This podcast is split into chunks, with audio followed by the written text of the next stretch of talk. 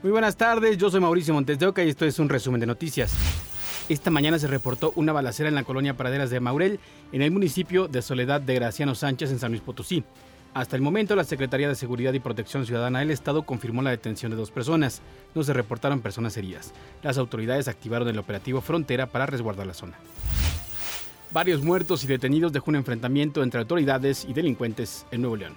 Policías de Fuerza Civil respondieron a una agresión de hombres armados logrando abatir a dos atacantes en el municipio de Anáhuac. El tiroteo fue reportado este miércoles en el kilómetro 19 de la carretera Anáhuac a Salinillas. En ese punto, los policías realizaban operaciones estratégicas y detectaron a un grupo de siete personas armadas a bordo de una camioneta que venían en dirección contraria. Los oficiales solicitaron a los sospechosos de poner sus armas.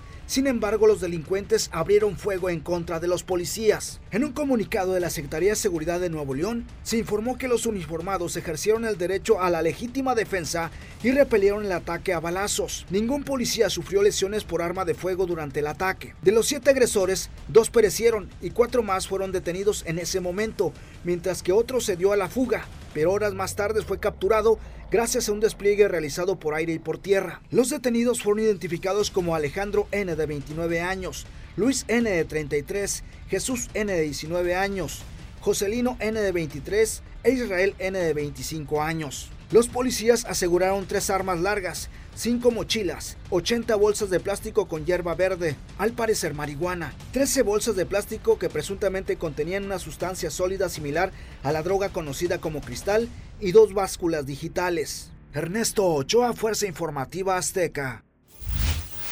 Esta mañana asesinaron a siete personas en Perote, Veracruz estaban dentro de una fábrica de construcción sobre la carretera Perote-Jalapa y al parecer las víctimas serían familiares. Autoridades encontraron cerca de 40 casquillos percutidos e informaron que cuatro personas fueron identificadas. Por este caso hay varias líneas de investigación. Una de ellas sería la venganza entre familiares o por la venta de drogas. Esta madrugada fuerzas federales y civiles armados se enfrentaron en el tramo carretero Samalayuca y Tornillo en Chihuahua.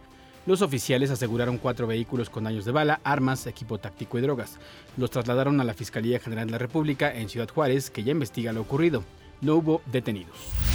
Esta tarde identificaron oficialmente a la persona que fue dejada sin vida y decapitada después de un enfrentamiento armado en la comunidad de Santa Anita, municipio de Huachochi, en Chihuahua. De acuerdo con la Fiscalía de Distrito Zona Sur, se trata de Claudio N., quien tenía 21 años y vivía en esa comunidad. Su madre lo identificó. La Fiscalía informó que el cuerpo ya fue entregado a la familia y un juez de control de Ciudad Juárez vinculó a proceso a Carlos Eduardo Colombo N por los delitos de homicidio, lesiones y daños. La Fiscalía General de la República lo señala de ser el autor material del incendio en la estación migratoria donde 40 migrantes murieron. El juez fijó un plazo de cuatro meses para el cierre de la investigación y estableció como medida cautelar la prisión preventiva oficiosa. El secretario de Seguridad Ciudadana de la Ciudad de México, Omar García Harfuch, informó que la mujer que fue ejecutada en un microbús la tarde del miércoles en Iztapalapa resultó ser hermana de dos presos, uno de ellos relacionado con el asesinato de tres mujeres en 2021 en la colonia Atlampa. Confirmó que se trató de un ataque directo y una línea de investigación es la venganza. Hasta el momento, al menos uno de los detenidos tiene antecedentes penales. Momentos de angustia se vivieron en la alcaldía de Iztapalapa. Un sujeto armado subió a un microbús y de entre sus ropas sacó un arma de fuego. Apuntó contra una mujer que viajaba en la unidad y le disparó en al menos cinco ocasiones.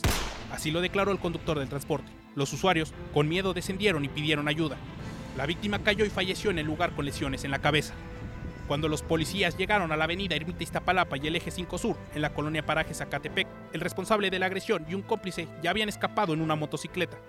Fue así que los elementos de la Secretaría de Seguridad Ciudadana comenzaron con la búsqueda de los sujetos. Con la ayuda de las cámaras del C2, fueron ubicados calles adelante. Al detectarlos, los policías le cerraron el paso. En su afán de huir, los dos sujetos descendieron de la unidad e intentaron escapar a pie. Tras una persecución, fueron detenidos. A los asegurados de 22 y 40 años de edad se les encontró un arma de fuego. Los dos fueron puestos a disposición del agente del Ministerio Público correspondiente, quien definirá su situación jurídica. Antonio Huitzil, Fuerza Informativa Azteca. Hilario Ramírez Villanueva, alias Lallín, exalcalde de San Blas Nayarit, fue detenido en el municipio de Jalisco por cometer diversos delitos. Este personaje destacó porque durante un mitin de campaña confesó haber robado poquito al ayuntamiento. Se le acusa de su participación en el hecho delictuoso de daño a las cosas, allanamiento de morada y amenazas a un agente de policía estatal. El fenómeno conocido como deepfake permite a los delincuentes estafar a las personas por medio de la inteligencia artificial.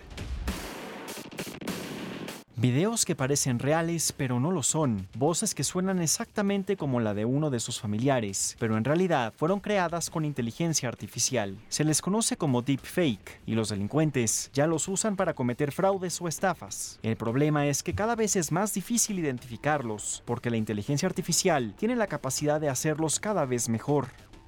Cada vez que un usuario hace una imagen, está entrenando el sistema.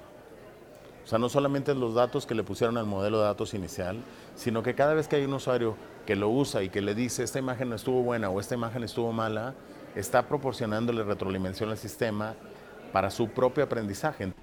La mejor herramienta para combatir estafas con inteligencia artificial es la prevención. Nunca compartir datos personales a personas que desconozcas, no llenar formularios que no sabes a dónde van a ir esos datos y qué uso le van a, dar Tampoco contestar llamadas telefónicas de personas que desconozcas o que te marque por default, fraude o posible spam. Si recibe una supuesta llamada de un familiar, pero no reconoce el teléfono, cuelgue y reporte el número a la Policía Cibernética de la Ciudad de México, al teléfono 55 55 42 5100, extensión 5086, o al correo que aparece en su pantalla. Lo mismo si recibe algún correo con supuestas fotografías o videos de sus familiares. Para ADN 40, Hugo Vela, Fuerza Informativa Azteca. El secretario de Seguridad Ciudadana, Omar García Harfuch, informó que esta madrugada policías detuvieron a 15 personas quienes supuestamente forman parte de un grupo delictivo. Se realizaron 10 órdenes de cateo en las alcaldías Gustavo Madero y Cuauhtémoc. Según las autoridades, usaban un call center donde tenían datos bancarios de sus víctimas para engañar, extorsionar y distribuir droga. Es importante señalar que estos trabajos de investigación iniciaron a partir de la detención de Oscar Jair N., efectuada el 2 de marzo del año en curso en la colonia La Joyita en la alcaldía Gustavo Amadero, quien coordinaba la venta de drogas en esta alcaldía. Esta madrugada detuvieron a Emilio N., quien al parecer robó rollos de cable de cobre de la línea 1 del metro de la Ciudad de México. Este sujeto trabajaba en la estación Zaragoza, donde se hacen remodelaciones.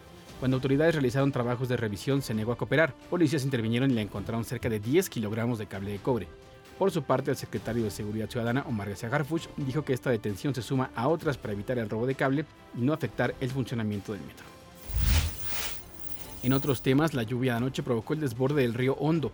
Hubo afectaciones en varias partes de la alcaldía Escapotzalco y Naucalpan, Estado de México. En la colonia Alcanfores hubo al menos 20 casas inundadas y más de 10 vehículos afectados. Servicios de emergencia atendieron inundaciones en colonias como Echegaray, San Pedro Jalpa 10 de abril, 23 de abril y una parte de Periférico Norte por varias horas. Este jueves habrá lluvias fuertes en Puebla, Oaxaca y Chiapas, además de chubascos en Coahuila, Nuevo León, Veracruz, Hidalgo, Tlaxcala, Morelos, Guerrero, Campeche, Quintana Roo, Estado de México y la capital del país. Recuerde que no se ha terminado la onda de calor que provocará máximas arriba de 40 grados en estados de la costa Pacífico, desde Sinaloa hasta Chiapas, y también en el litoral del Golfo de México, de Veracruz a Yucatán, además de Morelos, San Luis Potosí y Quintana Roo. Hasta aquí las noticias del momento en este podcast informativo de ADN 40. Yo soy Mauricio Montesoca y nos escuchamos en punto de las 5 en ADN 40 Radio.